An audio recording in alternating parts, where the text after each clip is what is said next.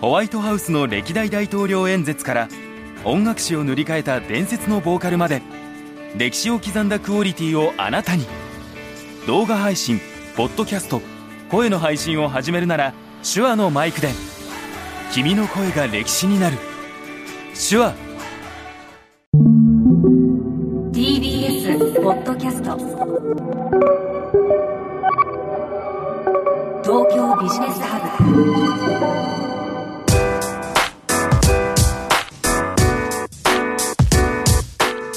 今注目するべきビジネストピックをピックアップしてビジネスリーダーに明日のヒントとしていただくプログラム東京ビジネスハブナビゲーターの野村貴文です。このプログラムは手話の MV7 ポッドキャストキットで収録しています。さて東京ビジネスハブ今回がですね2023年最後の配信になります。まあ、12月というとですねいつもあのその1年間一体何があったんだろうかというのをあの振り返る方も多いと思います。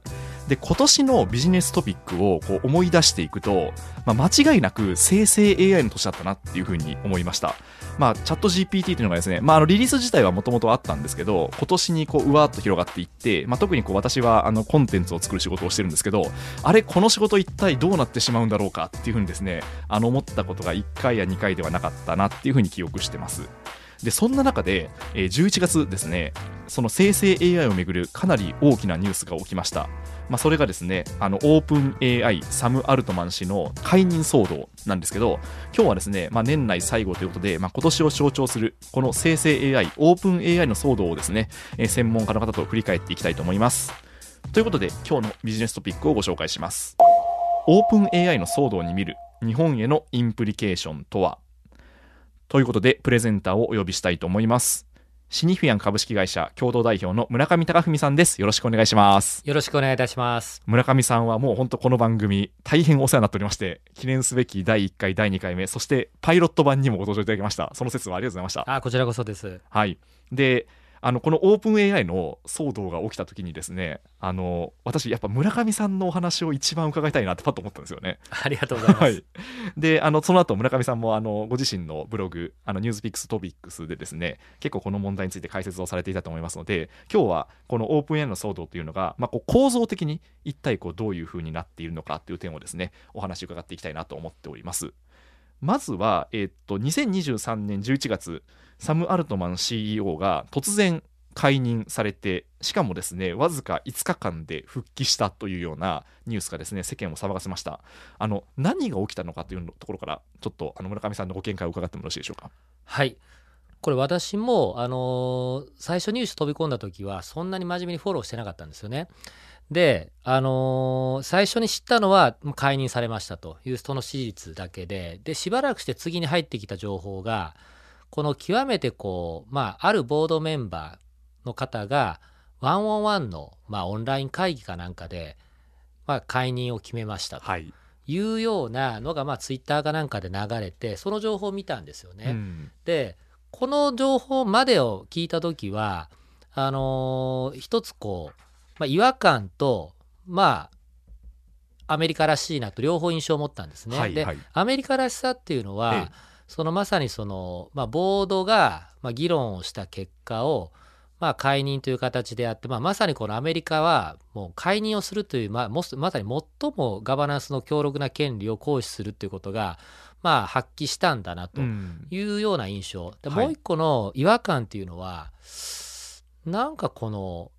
あまりにもこう伝え方がまあ拙いというかですね、はいはい、いや本来であればもっとしっかりとしたプロセス設計するはずなのにちょっと呼び出して簡単に説明して解任。でしかもそれを、えー、すぐに受け入れる、はいはい、この流れっていうのが、まあ、極めてこうアメリカのガバナンスでしっかり議論して透明性を持って説明責任を果たすっていうのをやってるわけですけど、うん、そこが非常にこう欠落してる印象を持ったんですね。なので、あガバナンスが機能してるような印象と実はちょっとこれアメリカにしてはらしくないなと、うん、この両方の印象を持ったんですよね。はいはいはい、でその後に、えー、少しずつ情報が、まあ、錯綜しだして週をまたいだと思うんですけども、ええ、私ちょっと週末忙しかったんで週明けにこれなんか背景として特殊事情があるんじゃないかと思って、うん、まあ、ニュースフローじゃなくて個人でまあ少し英語のまあ情報をパッと漁ってみたらあの違和感のまあ、原因が突き止められたんですね。はい。それがあのまさにこう、まあ、私がまあそのブログに書かせていただいた通りこの非営利のまあ会社からスタートしたええでその後に営利の会社が、まあ、ある種子会社としてできてはい。でまあ非常にまあまさにコーポレートストラクチャーとガバナンスがうん。まあ、特殊だったと。で、なんとなくまあニュースをフォローしてる方だと、このオープン AI ってもともとまあイーロン・マスクもいて、はい。まあ、いなくなって、でうん。マイクロソフトが大型出資をしてということで大きな流れとすると、まあ、主役がね、こうイーロン・マスクだとかサム・アルトマンとか、はいマイクロソフトとかなんか大大物がどんどん登場してるんで、だからその人たちの陰に隠れて、このストラクチャー自体はあんまり注目されてなかったと思うんですよね。うんなんですけど、まあ、あのそこに非常にヒントがあるなというふうには思いました。で何が起きたかというと、まあ、結局はあのー一回サム・アルトマンが解任された後に普通はですよはいあのここもう一つ違和感のポイントだったんですけども本来は株主がですね、うん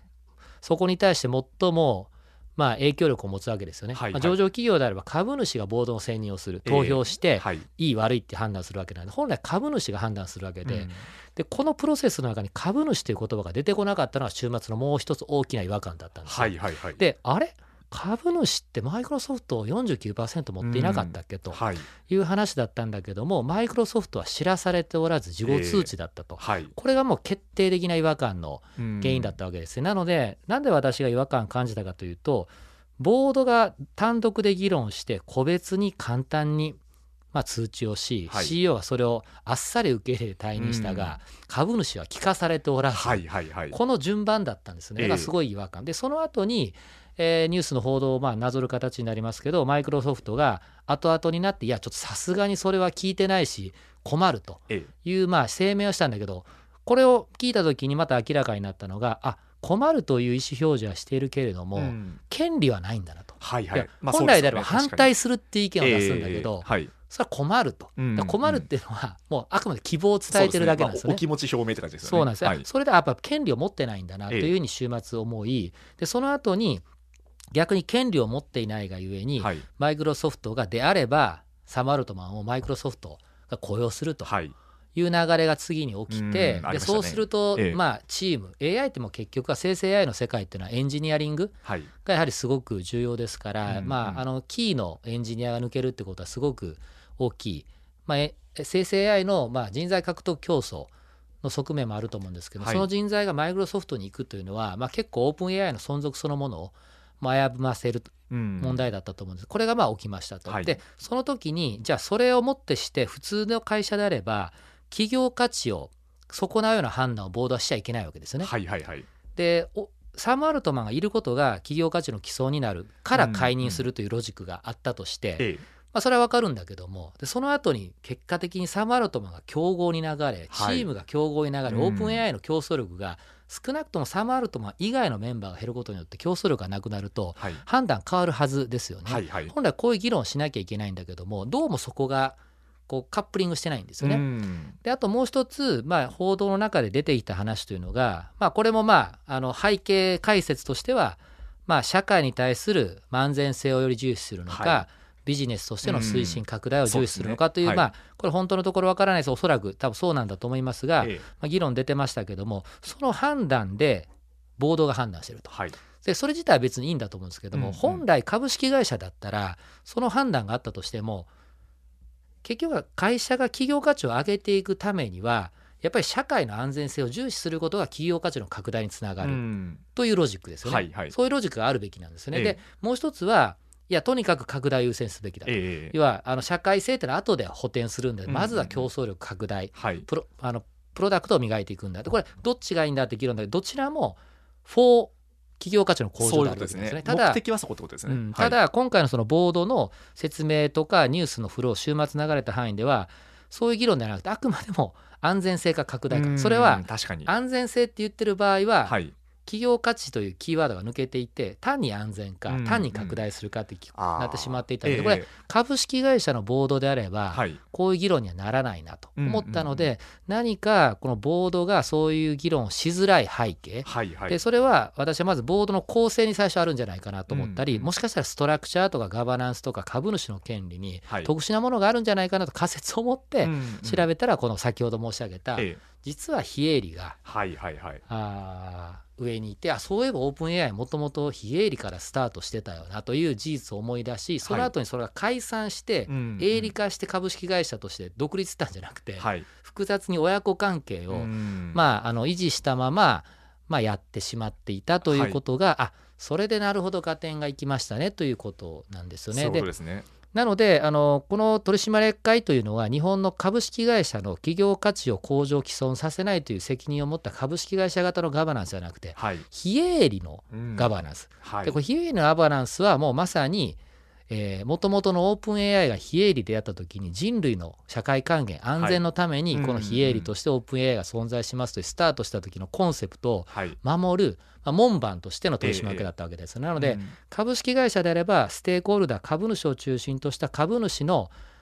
価値を毀損せず向上することの、まあ、ある意味とゲートキーパーはい。なわけですけどこの非営利の取締役っていうのはまさに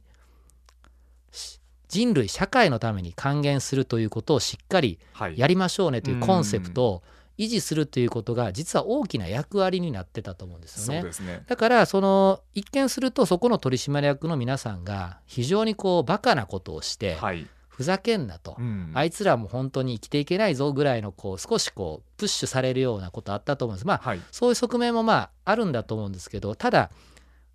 彼らの役割が企業価値の向上っていうものを担っているということであればそういうふうに言われても仕方ないんですけども、彼らはもともといや非営利として非営利として守らなきゃいけない倫理安全性の門番であるから、はいその観点で言えば実は正しい判断をしてたとも言えるんですよね。うんそういうことですね。でも村上さんまさにそのブログにも書かれてましたけどこうオープン AI ってもうこう世界中に多大な影響力を持っているわけじゃないですかもうだから今回のニュースもこれほどまでにあの世間を浸透させたってことなんですけどそれがある意味ここういう感じで意思決定行われちゃうんだっていうのが 結構なんか意外というか割とこうやっぱ少数の方々の議論によってこういうふうになっているんだなっていうことを今回示されましたよね。そうでだからまあ正直あの、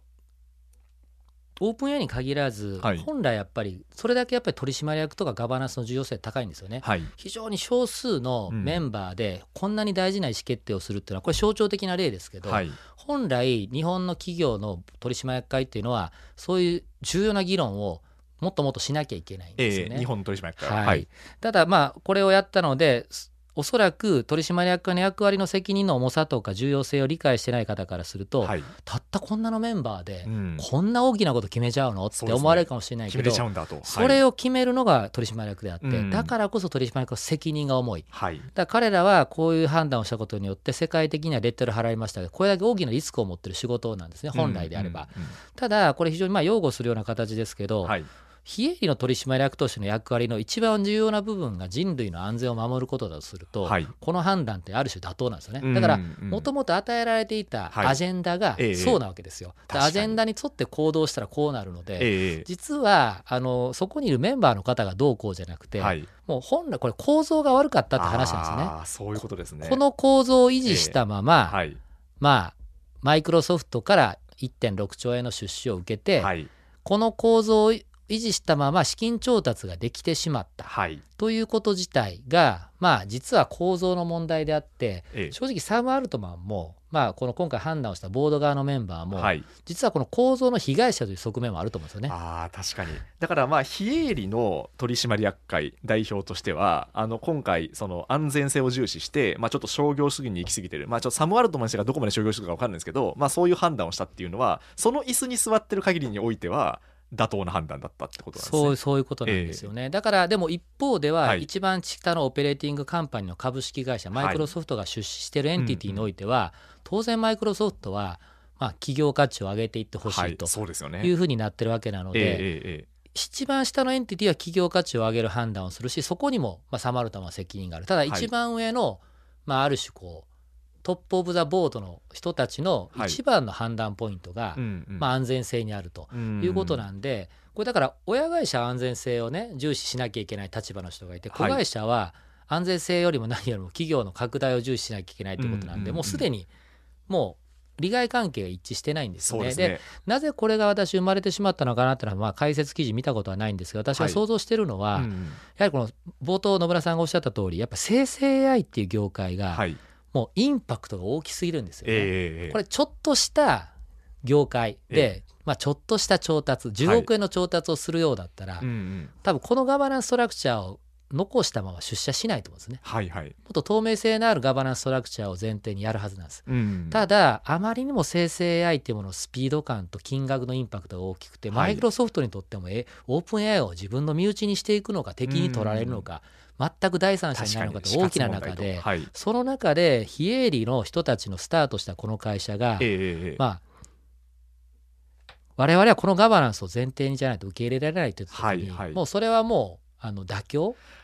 するわけですよね。はい。だから逆にその非営利の人たちが、ええまあある種こうマスターピースの例えばアルゴリズムとかエンジニアリングを抱えてたとして当初ね、はいうん。でその人たちの首を縦に振らすためにははい。非営利としての存続の、まあ、妥当性を門番がずっと居続ける状態が、まあ、前提条件になってたんだと思うんですよね。うん。でそれを守る範囲においては、まあ、ビジネス化を急ぎましょうと。はいはい。でも一方でビジネス化を急がなきゃいけない理由は非営利のためにやろうとしてもやっぱりこのデータはい。ものすごいお金がかかってわけうインフラにですね。はい。なのでお金を調達しない限りは非営利としての目的も達成できないという、ええ。まあ、ジレンマはい。があったためにまあ総合的な判断としてこのストラクチャーを維持しながらええ。非常にトリッキーなんだけどもこのガバナンスの状態でまああんなに頭のいい人たちがいっぱい集まってる中で、ええ。まあこれが落としどころだろうねっていうのが調達時であったはずなんですよ。でこのこのこうある種のええ。妥協の産物がもう妥協しきれないぐらい、はい。さらに、まあ、1年ぐらい前に調達あったと思うんですけど、はい。もう一段お、まあ、生成 AI の業界の競争スピードが加速したわけですよ、そうですね。いろんなところ出てきてますねそうすると今当初マイクロソフトから出資を受けてこのストラクチャーを維持した時のはい。さらに何倍も,、ええうん。もう可及的速やかに事業拡大をする必要性が出てきた時に、はい。まさにこの当初ある種妥協の産物で、うん。極めて難しいバランスで、まあ、うまくこうバランサーが取っていたところ、はい。もう一段右側に大きなグラビティがかかってあこのバランスじゃ無理だとえいえう意味が、まあ、一つ、まあ、サム・アルトマンの解任という行動を取らざるを得なくなった。ああそね。だからもう正直ええ。一人一人が悪いというよりも、はい。もう妥協の産物でこの構造を維持してしまった後に、はい。それ以上の社会変化が起きたっていうことなんでね。ええ。僕からすると誰かが悪いというよりもこのオープン AI をめぐる生成 AI 業界のスピード感とオはい。ープン AI の重要性とうん。非営利からスタートしたことの歪みがはいまあ出たわけなので結果的には誰かがいい悪いというよりもええ。まさにこの構造の問題だった。逆に言えば一人一人の人たちはある意味こう正しい判断を繰り返した可能性ある、はい。サム・アルトマンが分かりましたってやめますって言ったええことも、ボードが安全性を重視するってことであればこのボードの役割はそうだから受け入れざるを得ない、うんうん。でも一方でマイクロソフトに行く。マイクロソフトからどう、マイクロソフトは株主として適切なプレッシャーをかけるっていう、んん一人一人が実はものすごく迅速に正しい行動をしてるんですよ。ええただ、ええ。外から見るとはい。なんかうちはもめしてんちゃうの、うん。みたいに見えるんだけどはい実は一人一人の人は相当正しい判断を繰り返していたからええただええ。立場はいとアジェンダが違うのでよね。はい。こういう判断を言わざるを得ない。確かに。だ座ってる椅子が違うからそうです。それであのまあ多分全員、まあ、頭がいい人ですしそうです。もう適切な行動をとってだから合成の誤謬みたいなことが 起きたってことですね。逆に言うとええ。ものすごい頭のいい人たちがはい。迅速ものすごい迅速性ですよね。マイクロソフトがすぐプレッシャーかけて引き抜いて戻して、だから5日間で起きるっていうのは逆にこのみみんなが急いでやったから5日間でそうなんです。こ立場の違うね立場の違う方はいはがちゃんとした判断をものすごいスピード感でやったってこと、うんで日本だったら、はい、そうですね。ちょっと日本へのぜひちょっとメッセージもいただきたいなと思うんですけど。そうですね、ええ。これ日本だったらですね、まずもってですねあの解任劇起きないんですよあね。はい。そもそも。でやっぱりこれ今回まあ一番私日本へのインプリケーションの中ではい。大きなポイントっていうのは、え。これ非営利だったからねのストラクチャーが特殊だったのでちょっとか隠れがちですけど、えはいやはりアメリカのこのガバナンスシステムの強力さっていうのがまあ前提にあると思うんですよね。はいでガバナンスの一番大きなポイントっていうのはやっぱり社長の解任なんですようね。んで社長の解任をするという権利をしっかり行使したっていうのは、はい一つ、まあ、あのやはりアメリカが先行している部分、うんうん日本だったらその行使できないはいと思うんですね。でまあこれなぜ日本がこのまあ社長に対するこう減俸とか解任みたいなことをできないかっていうと今回の問題はものすごく複雑じゃないですか。はい。安全性なのか拡大なのかってうんいうテーマってすごく難しいですし、そこでサマルトも解任するのかどうかって判断ってもうものすごい大きな判断ですけど、じゃあ果たして日本のどこかのスタートアップもしくは大企業で同じようなテーマを投げかけられた時にこのスピード感で解任劇をはい。演じられますかと。うんでそれを外部にはい。説明しきれますかと、でそれに対して納得しなかった株主がえはい。それに対して意見を言ってすぐにじゃあ引き抜くじゃあ人を抜く、じゃあっていう。うんでステークホルダーとしてもう一つ、まあ、あの今回ステークホルダー株主取締役パートナーいろんな側面ありましたけどもう一はいつこう従業員っていうステークホルダーが最終的に私たち抜けますマイクロソフトに移籍するよという話をしたわけですけど、まさにこの複雑なステークホルダーの利害関係を正しく理解し、判断していく必要があるんですね。はい。だからやっぱり経営ってあの A か B かっていう問題で明らかに A が正しければ誰だって分かるんですよね。はい。やっぱ難しいのは A か B いや A もダメだし、はいはいはい。B もダメだとか、うんうんいうん。や A も B も必要だええ。とか、そういうこうまさにこう利害関係がはい。複雑な時ほど判断が難しくなるわけですよね。ですね。はい。で日本は、まあ、ええ。ちょっと言い過ぎかもしれないですけど、この辺が苦手なんですよね。うん。少子高齢化、はい。税金の問題、はい。どこに分配するんだと、ええ。まさに利害関係が、その時に常に妥協の産物でやってしまうんですけど、アメリカは先ほど申し上げたこの非営利、営利に関しては、ストラクチャー上、妥協の産物が起きてしまった。でもそれ以外のところに関しては極めて迅速な判断をした可能性があって、うん。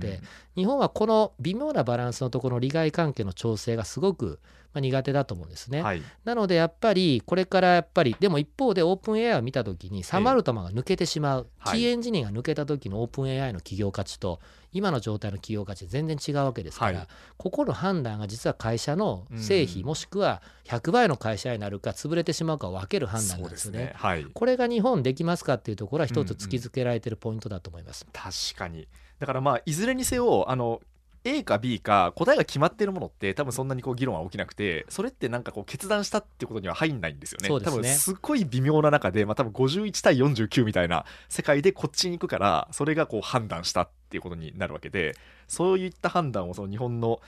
取締役会ですか？ガバナンスをあのっていうのはこうできるんだろうかっていうのが結構問われてますよね。そうですね。複雑なステークホルダーの利害関係の判断ができますかってことと、はい。あともう一つやっぱ日本がしづらいのはガバナンスがまだまだ未熟、はい。3週4週遅れてると思うんですけども、ええええ。もう一回やっぱ日本の特殊自由として結局サマルタマを解任したところでまあそれ以外の候補者も一応少なからずいたわけですよね、はい。まあ、戦力ダウンしたところであって、うんうんうん。だすぐノミネーションがあって、はい。この人、まあ、女性の方出てたと思うんですけども、ね。CTO の方が CTO の方を CEO にするとかってそういうまあ一応そう人材プールがはい、はいまあ、多少はあるからこそうん。解任できる前提あると思うんですよね。で確かに。ええ。日本の場合はやっぱりまだまだスタートアップ5カ年計画といっても一番足りてないのってお金じゃなくて人なんですよね。確かに。そうするとやっぱスタートアップのまあ VC ガバナンスにおいて、はい。まああのアントレプレナーを介入するっていうのは、ええ。まあ、実態できてないんですよね。はいはい。じゃあアメリカはどうかっていうとオえ。えープン AI にかが関わらずもう少しボードからのプレッシャーってかかってるんですねスタートアップに、はい実際解任も起きますし、はい。